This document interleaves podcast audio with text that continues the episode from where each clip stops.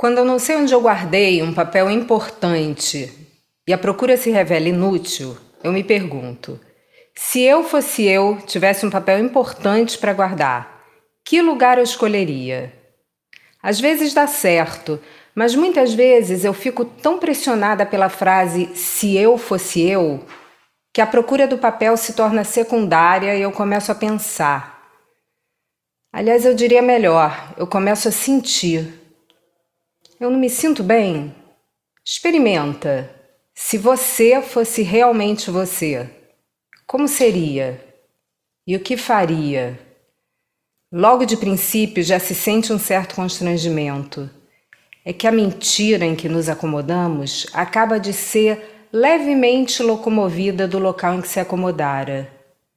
No entanto, eu já li biografias de pessoas que de repente passavam a ser elas mesmas mudavam completamente de vida. Eu acho que se eu fosse eu, os amigos nem me cumprimentariam na rua porque até minha fisionomia teria mudado. Como não sei. Metade das coisas que eu faria, se eu fosse eu, eu não posso nem contar.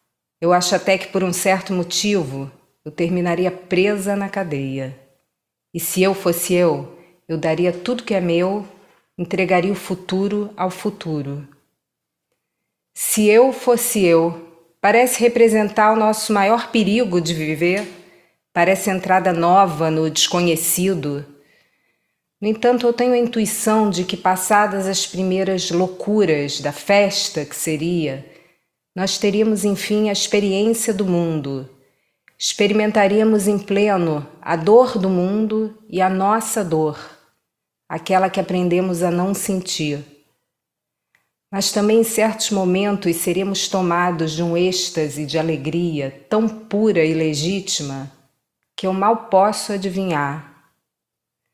Aliás, eu acho que eu já estou adivinhando, porque eu me senti sorrindo e senti também uma espécie de pudor que se sente diante de tudo aquilo que é grande demais.